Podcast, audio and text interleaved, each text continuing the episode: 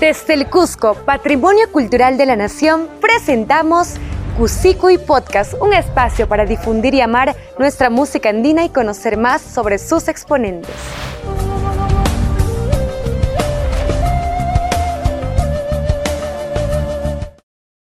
Sé si exista un cusqueño que no haya zapateado con las canciones de la agrupación que tenemos el día de hoy. Son 28 años de trayectoria que los acompañan, que los respaldan, además de esta característica picardía, alegría que siempre demuestran hasta el momento, hasta la actualidad en los escenarios. Hoy tenemos a unos grandes de la música andina, con 12 producciones que los respaldan, que los han acompañado en estos 28 años de trayectoria. Bienvenidos a y Podcast. Yo soy Cris Mervaca y los seguiré acompañando en este viaje musical. Hoy tenemos a los reyes de la noche cusqueña, a nuestros amigos de Pueblo Andino, con nosotros en y Podcast, el fundador, director y primera voz de esta linda agrupación, Jesús Garay. Bienvenido, señor Jesús, qué lindo tenerlo acá. ¿Qué tal, Cris? Un saludo muy grande para tu linda gente alegría para nosotros ya estar con 28 añitos, pero pesa, las canitas ya pesan y, la felicidad es que seguimos este, calando en el corazón de toda la gente. Qué lindo. Ya son 28 años de trayectoria. Era el año 1994. 94. 20, de mayo, ¿no? 20 de mayo de 1994 empezamos esta travesura que se llamó el Grupo Andino por entonces. Y bueno, pues ya cumpliendo 28 añitos, 29 años el próximo año, que es el 20 de mayo, como pueblo andino. Además, hay que recalcar también que esto se formó o se fue gestando en las aulas de la Universidad Andina del Cusco y también este tipo dio pie para, digamos, eh, que se relacione con el nombre, ¿no? Que inicialmente fue Andino del Cusco y después pasó a ser Pueblo, andino. Así es, esto nace pues en la Universidad Andina Nace cuando quisimos hacer la, la tuna universitaria. Y bueno, como rebeldía, porque la tuna solamente tocaba música española, tratamos de hacer eh, eh, un evento que nos invitaron a Espinario, recuerdo. Hicimos dos temas de tuna y los demás temas hicimos folclore.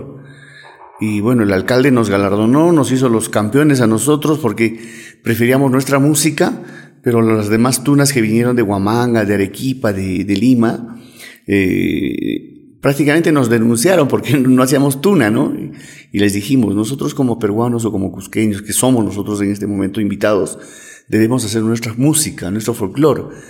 Y ahí es donde nos, nos este, prácticamente decidimos hacer una nueva vertiente de la tuna universitaria haciendo folclore, pero no nos dio resultado, así que empezamos a hacer el grupo andino haciendo folclore pero cuando quisimos patentar el nombre ya nos dimos con la sorpresa que había un grupo andino de muchos años en Bolivia, los creadores del Cómo has hecho.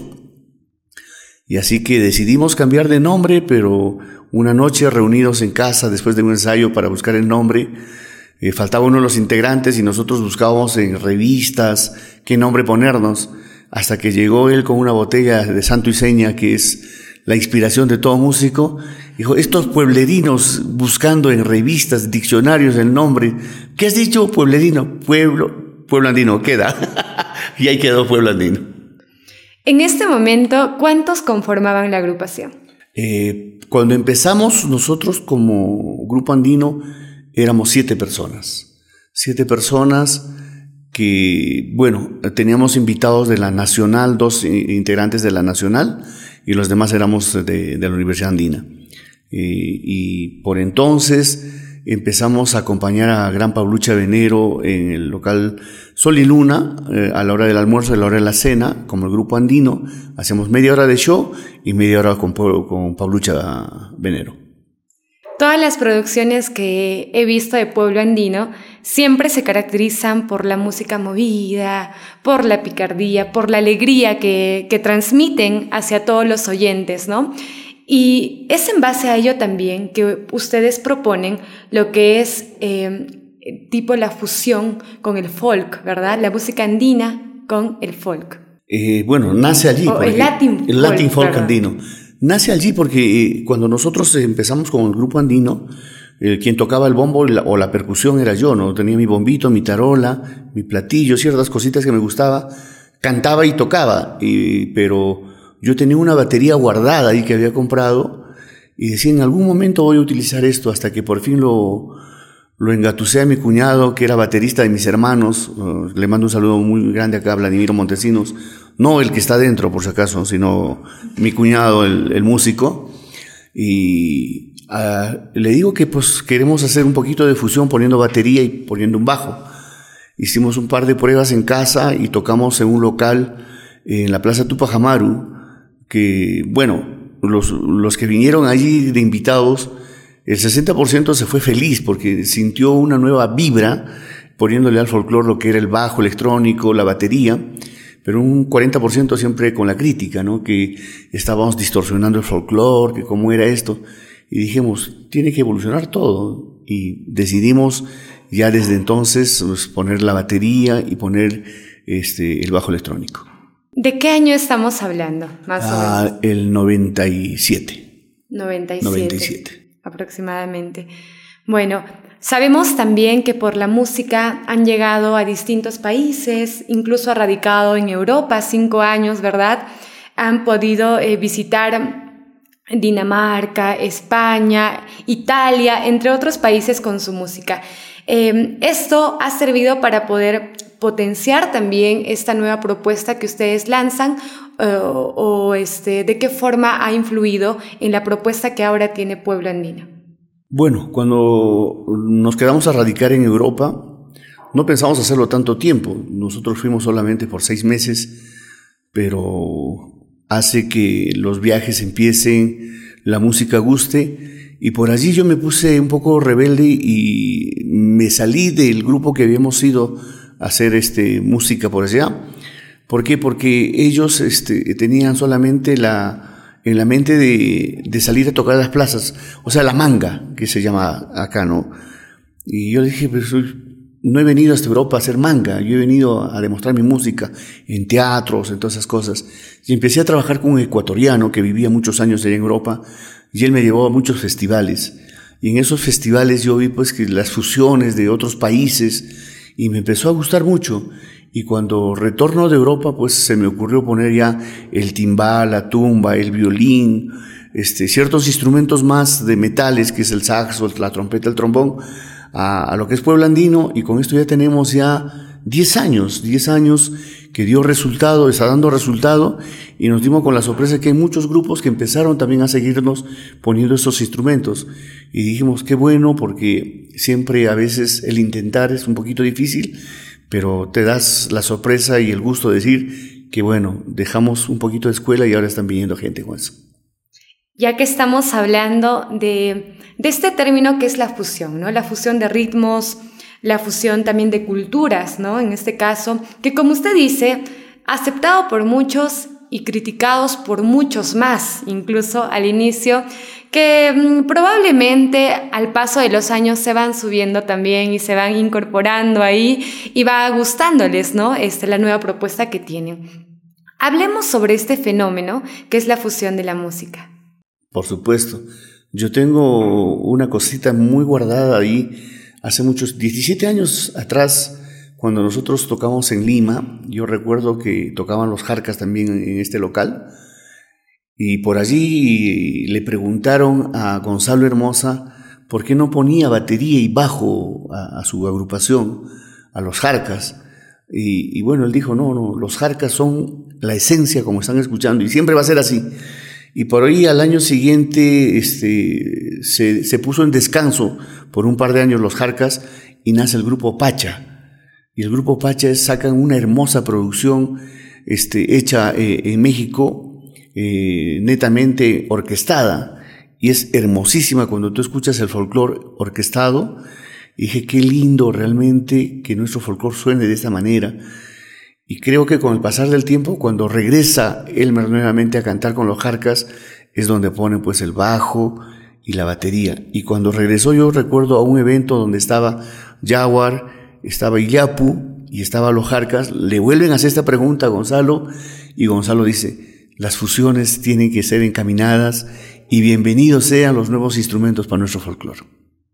Bienvenidos sean. Bienvenidos sean. Y ahora se ve mucho de esto, por ejemplo, también en invitados que, tenemos en, en, el podcast de Cusicuy, eh, vamos a dar lugar también a hablar de estas fusiones, ¿no? Por ejemplo, la fusión con la música electrónica, la fusión con el pop andino, ¿no? Que está sonando mucho ahora. ¿Cuál es su opinión al respecto de estas nuevas fusiones que, han surgido en los últimos años? Bueno, la fusión existe hace muchos años. Yo, recuerdo, mira, los pioneros en la fusión este, del rock, poniéndole un charango a una quena, fueron el grupo Polen, fueron el grupo este, del pueblo del barrio, eh, los creadores de la balada y el rojo en quechua, disculpa que, me tire flores, pero fueron el grupo Trébol de mis hermanos acá en Cusco.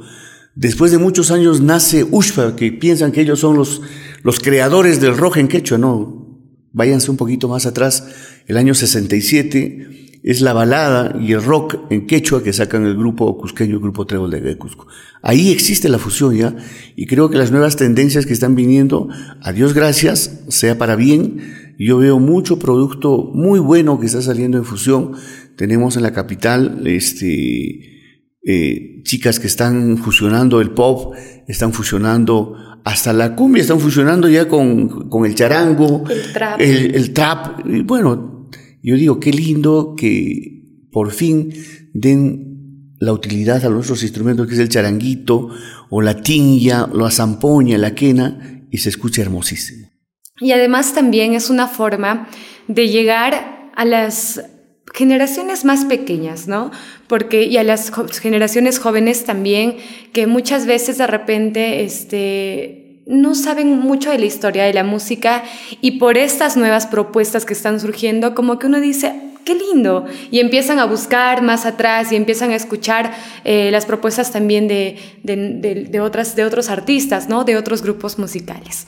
Bueno, eh, es parte de nuestra historia, seguimos evolucionando y seguramente la música seguirá evolucionando todavía mucho más. Y yo te comento, mira, este, yo tengo un cuñado que estudia en la escuela de música y le dijeron que hagan este, una biografía de, de grupos cusqueños que, que, tenga redundancia en nuestro Cusco. Y me viene a preguntar a mí sobre mis hermanos, porque sabe que yo escucho la música en casa y le, contaba la historia. Y cuando lleva este proyecto a presentar, él dice, ¿qué grupo es este? Y yo le dije, ¿y quién es tu profesor? Le dije, que indague un poquito sobre la música que tenemos años atrás. O sea, ¿Cuántos años primero que nada tiene tu profesor? Le pregunté y me dije 36 años de razón, porque como profesor debería indagar un poquito más sobre nuestra cultura musical en nuestro Cusco. Tenemos grupos cusqueños muy buenos en cumbia, el grupo Corazón, los Parker, los Gemandarina, este, y en fin, el grupo rock tenemos, de repente no sacaron producciones porque hacer una producción anteriormente era bien difícil.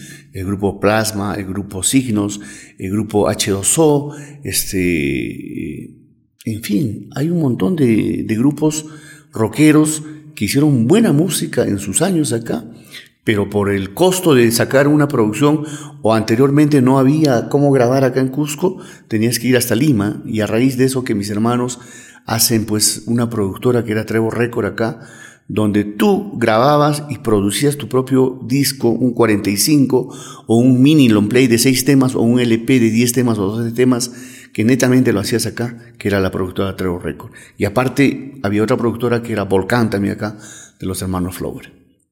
Ya que estamos entrando un poquito al tema de la producción, ¿no? Profundicemos un poco más este tema. ¿Cómo era grabar ahora, por ejemplo, ¿no? Cualquiera puede grabar en casa, ¿no? Incluso sin tener de repente los mejores micrófonos, los mejores equipos, puede hacerlo con el celular. Hay plataformas que facilitan el hecho de poder eh, plasmar un poco de repente la idea que tú tienes, la nueva propuesta, las composiciones, de repente ahí que los jóvenes, el público en general lo tiene. Antes, ¿Cómo era el hecho eh, de grabar, de ir a la productora, de viajar hasta la capital para poder hacerlo? Comentemos un poquito más sobre esto.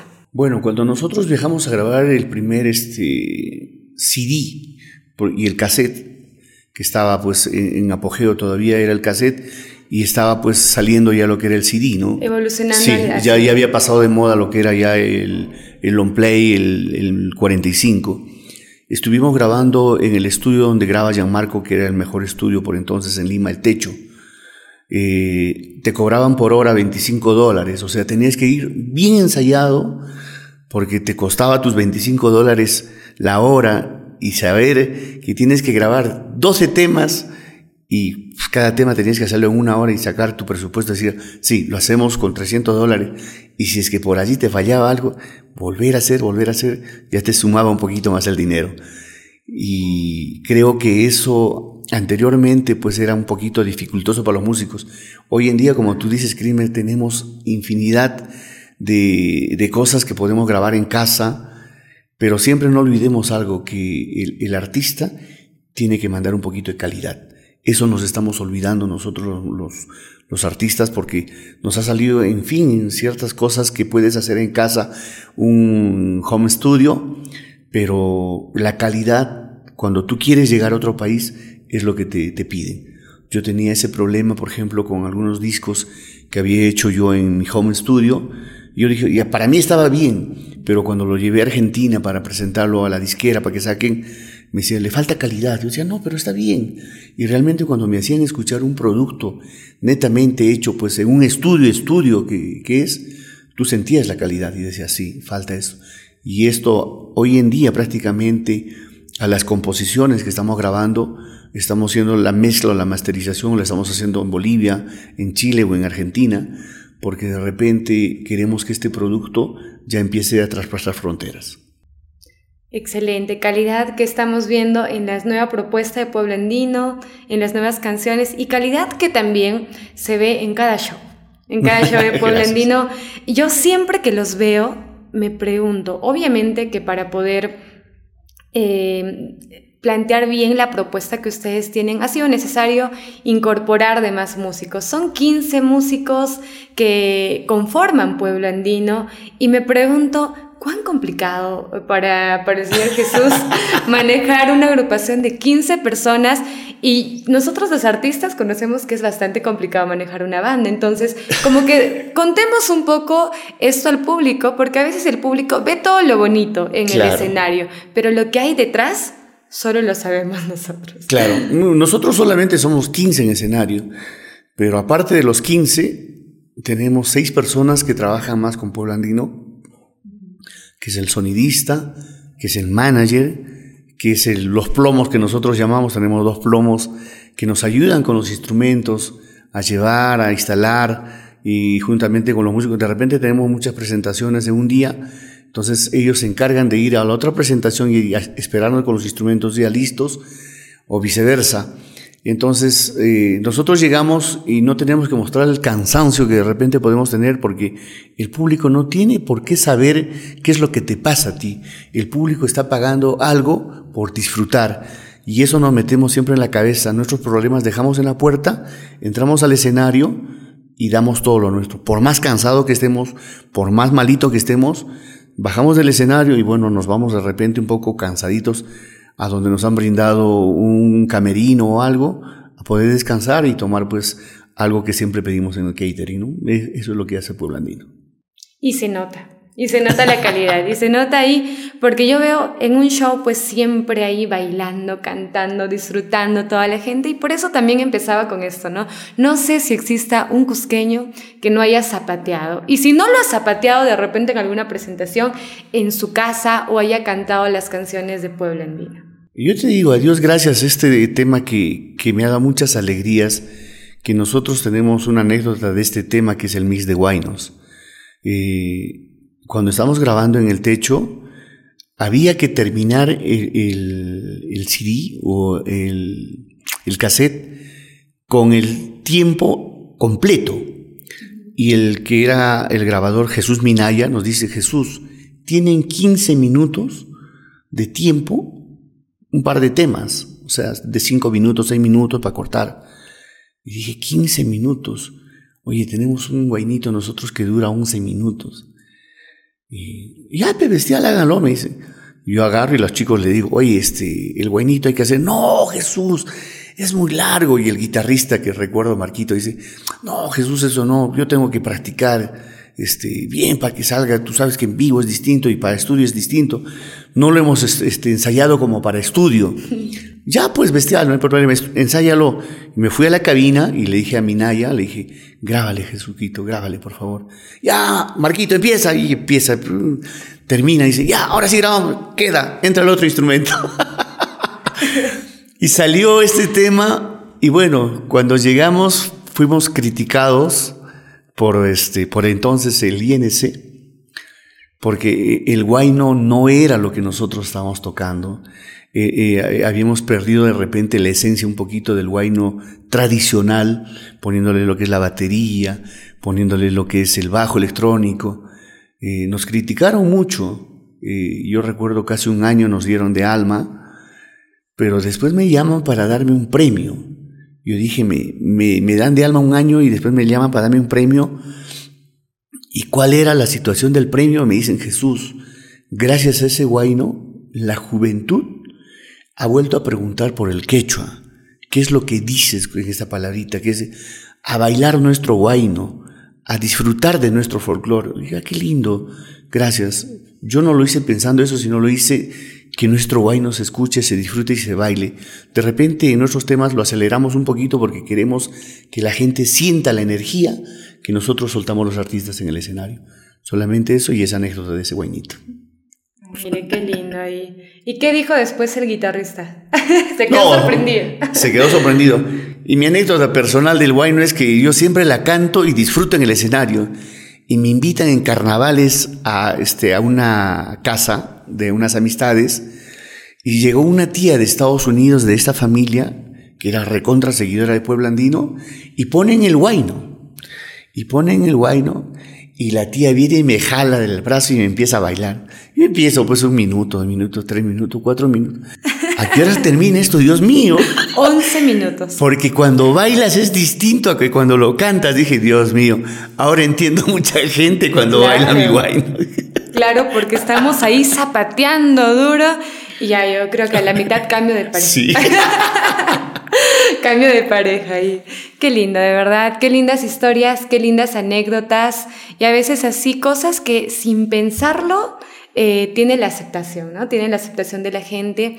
Y además de ello, también yo creo que cada una de las canciones de Pueblo Andino, eh, porque la gente siempre espera, ¿no? Siempre espera, digamos, bailar, ¿no? Siempre espera disfrutar con las canciones suyas. Y en las últimas producciones que han estado presentando, se ha estado dando mayor realce a las composiciones suyas también. Hablemos sobre esta faceta de compositor. Bueno, eh, la faceta está desde hace muchos años. Lo que pasa que nosotros en las producciones anteriores le poníamos el 80% de covers que la gente nos pedía y solamente le dábamos importancia a un par de temas o tres temas nuestros y lo incluíamos en el, disco.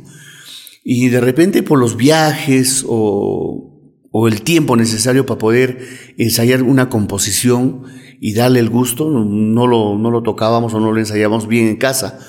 Y esta pandemia ha hecho que yo después de 15 años agarre la guitarra, agarre mis cuadernos y diga, oye, estos temas voy a empezar a, terminar. Y empecé a concluirla, concluirlas. Y sin darme cuenta, a mí tengo cuatro producciones, cuatro producciones, Dios mío, digo, ¿y esto por qué no lo hice antes? Y esa es lo que estoy haciendo ahora. Van a salir 12 canciones en un disco donde son 10 composiciones y dos covers. Lo eh, diferente a lo que hacíamos con, con los anteriores discos. Y dije, bueno, ya es hora de dejar nuestros temas, a Dios gracias, seguramente en algún momento un tema pues gustará, que estaban guardados en ahí un cajón, y está dando frutos porque ya, este, gracias a este tema, por ejemplo, de la morenada, que es el macho machito machón, me llamaron para estar en Oruro, para estar en Bolivia, y entonces yo digo, adiós, gracias, está dando resultados. Hace poco sacamos una cumbiecita que ya me llamaron para estar en Huancayo y en Lima el próximo año y están empezando los frutos. Dije, hay que seguir difundiendo las composiciones que estaban guardadas y seguramente pues en algún momento ya gustará. Y mira, sin decirte que hay un carnavalito que me, me, lo hizo una guitarrita, un amigo mío en Lima, me llamó el día de ayer y me dice, Jesús, tu composición, este, que le hice la guitarrita a la base, eh, ¿ya la sacaste? No, todavía no, me falta ponerle violincito. ¿Puedo grabarlo, por favor? Porque mira, lo he hecho escuchar a los patas, hermano, acá, y me dicen, Jesús, ese tema está hermosísimo, sácalo como es para carnavales. Ahora en diciembre que termino todo, pongo el violín y para enero y carnaval está saliendo ese tema. Yo digo, Dios gracias, está dando frutos. Nos preparamos entonces porque en carnavales estamos zapateando con la propuesta, este nuevo carnavalito que nos tiene Pueblo Andino ahí. Es, un afrocarnaval, ¿eh? es, un afrocarnaval, es un afrocarnaval. Además que viene del Aila, ¿verdad? El Aila es el afrocarnaval. Claro. O sea, yo le puse cajón al carnaval, le puse bongo, le puse... Y suena hermoso y dije, bueno, vamos a ver qué pasa. Hace mucho tiempo lo hizo Maru, ¿ya? Eh, Con puras mentiras. Claro, puras mentiras. Y en esto, por ejemplo, nosotros le ponemos lo que son los metales, que suena más fuerte, y con esta percusión, pero para mí me falta ese violincito que por allí de repente quiero que suene así tan papacho que hablé con el maestro Chimango, que quiero que lo ponga, y me dice, Jesús, estoy ocupado hasta tal fecha y tal fecha puedo, estoy esperando. Si a ese tema he esperado 15 años, ¿por qué no puedo esperar unos meses más? No, y se nos, se nos viene seguramente un gran producto como todo, de pueblo andino ahí para poder bailarlo. Y qué lindo que estemos dando también, qué lindo que la gente también esté dándose el lugar, digamos, de escuchar, ¿no? De escuchar las nuevas propuestas, no solamente suyas, sino también las nuevas propuestas de otros artistas que ya este, se atreven a poder lanzar una composición, ¿no? Porque es complicado hacerlo. Es como que creo que es más sencillo lanzar un cover, ¿no? Que, que lanzar una composición porque hay más miedos, ¿no? Dentro, hasta que uno, me imagino, tiene que romper un poquito eso, el hielo, y ya las cosas van fluyendo. Yo digo, a Dios gracias, estoy viendo muchos grupos que ya están empezando a soltar composiciones, y eso es bueno. Eso es bueno porque nuevamente se está produciéndose productos que ya son de uno propio, de la banda propia, y eso pues hay que dejar para las generaciones que vienen, ¿no? Ya dejemos de lado un poquito de repente los covers que nos han dado satisfacciones, nos han dado eh, alegrías, y empezar algo nuestro también y dejar pues huella con nuestras canciones y con los covers que siempre hemos tenido. Y siempre va a haber cover, por supuesto, de Puebla Andino, te lo digo. Este, por ahí eh, la próxima semana, por ejemplo, grabamos un covercito que es La Suegra, que ya está concluido todo eso, y vamos a hacer su videoclip, pero no lo voy a subir a las plataformas porque es un poquito fuerte las letras, que lo ponen ustedes, porque en sí la letra, la letra normal es Toda la culpa tiene tu madre, esa vieja y su comadre, no lo que cantan ustedes, eso por favor, eso sí se los digo yo. Claro, ahí la gente también pues siempre aporta, ¿no? En todas las canciones. Sí. el, doble, el doble sentido. sí, muchas canciones también de, por ejemplo, Los Campesinos, con varios cambios ahí que, que, ahora le escuchamos, pero que también es parte, ¿no? Es parte de hacer eh, eh, de uno la canción, y no solamente eso para un artista, sino también para los que lo escuchan, ¿no? Para el público que lo escucha. Ha sido complicado adaptarse a los constantes cambios que, existe en la industria musical. Son 28 años que Pueblo Andino, para estar vigentes ahora, ha tenido que ir adaptándose, ¿no? ¿Y que, cuán complicado ha sido este, este proceso? Eh, yo creo que la, la, última etapa, esta etapa donde estamos sacando las composiciones, es un poquito más difícil porque la pandemia ha hecho que cierren muchas disqueras. Y bueno, las disqueras eran que de repente sacaban tu producto, todas esas cosas. Ahora como artista tú mismo tienes que sacar ese producto, tú tienes que hacer toda la inversión para sacar un, un CD. Eh, podemos sacar de repente un princo, pero no, no está este, la calidad necesaria en ese disco, que puede ser un disco original. Ahora lo hacen eh, la matriz o lo hacen en Argentina, Colombia y Bolivia. Anteriormente había una empresa acá en Perú, TDB Perú, pero quebró después de la pandemia o sea, eh, los costos suben y a veces tienes que pensarlo muy bien si el invertir en sacar un disco está bien hoy en día, de una buena calidad, un buen producto, si la gente te va a pagar o no te va a pagar de repente el producto. Y con esto después de, de las plataformas digitales es bien difícil. Sacas una cantidad de, como mínimo tienes que sacar mil discos. Y si sabes si lo vas a recuperar porque es una inversión que tienes ahí casi de 10 mil dólares, y sabes ¿Lo recuperas o no lo recuperas o lo vas a tener para regalar a los amigos? es bien difícil. Complicado. Complicadísimo, complicadísimo. Pero no hay que amilanarse y no hay que bajar y decir, seguimos para adelante. 28 añitos hasta que papá Dios me lleve, no sé cuándo será. Y a gracias. Yo digo siempre, si me voy arriba o abajo, tengo amigos y voy a seguir bailando con, con ellos arriba o abajo, feliz con Pueblo Andino. Y además Pueblo Andino eh, ha venido dejando un legado, ¿no? Un legado y este también ha abierto muchas puertas para los nuevos valores, no solo cusqueños, ¿no? sino también del Perú, para seguir difundiendo, para seguir este, también em, de repente arriesgándose a lanzar nuevas propuestas, ¿no? En base al ejemplo que han visto en ustedes. De verdad, Señor Jesús, yo le agradezco mucho el hecho de haber accedido a esta entrevista y de haber accedido también a muchas otras invitaciones que yo le hice. Y muchas gracias, de verdad, muchas gracias por el, por el apoyo, por poder también a, través de usted comunicarnos y, y, difundir más un poquito de lo que es la música andina. Mm, encantados de poder tenerlo en Cusicuy. Esperamos poder seguir compartiendo más proyectos con usted. No, gracias Crismed, gracias a toda la linda gente de Cusicuy y decirles, este, sigamos apoyando al artista cusqueño, al talento cusqueño o al talento peruano, porque siempre estamos consumiendo un poquito la música de fuera de nuestro Perú. Hagamos que nuestra música genere en otros países, como lo hace Bolivia, como lo hace Ecuador, como lo hace Chile, Argentina, trayéndonos productos, es hora que nuestros productos también vayan a esos países.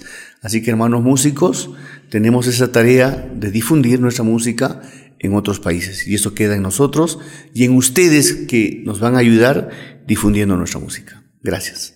Gracias a usted. Muchas gracias también a todos ustedes que nos vienen siguiendo en cada uno de los episodios de Cusicuy. Sigan acompañándonos porque tenemos muchísimas más sorpresas para seguir también ahí comentando, difundiendo lo que es la historia de nuestra música andina. Los esperamos en un próximo episodio. Desde el Cusco, Patrimonio Cultural de la Nación, presentamos y Podcast, un espacio para difundir y amar nuestra música andina y conocer más sobre sus exponentes. Encuéntranos en nuestras redes sociales. y Podcast, no te lo pierdas.